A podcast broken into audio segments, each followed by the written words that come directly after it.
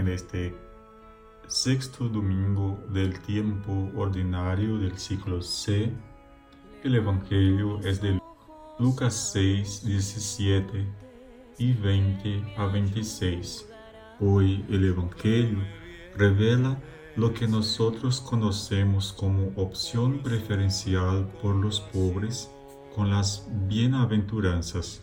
Y ojo, pues pobres necesariamente no son quienes no poseen bienes materiales, aunque el escenario clasifica varias clases de pobres y entre ellos aparecen los que no tienen nada. Las bienaventuranzas son un rescate de un lenguaje muy común entre los profetas, muy conocido como oráculos.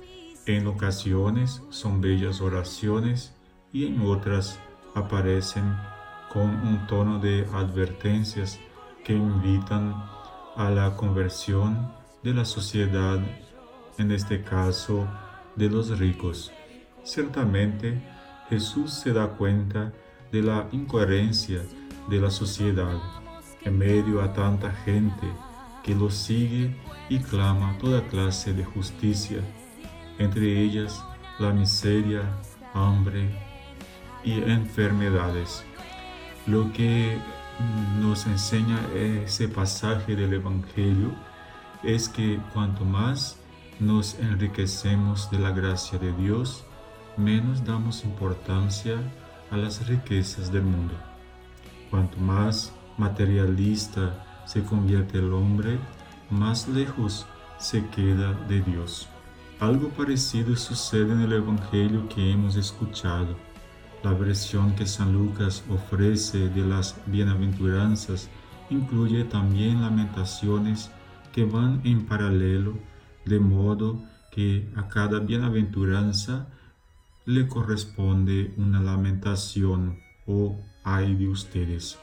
El que ya encontró su consuelo, ya también se detuvo.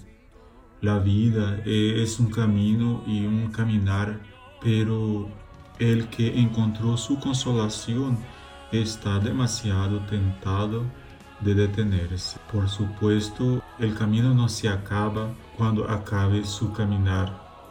Y de ahí se sigue lo que Cristo agrega y que no es amenaza, sino un reclamo a la insensatez del hombre creyendo que solo por su esfuerzo está libre de la suerte humana.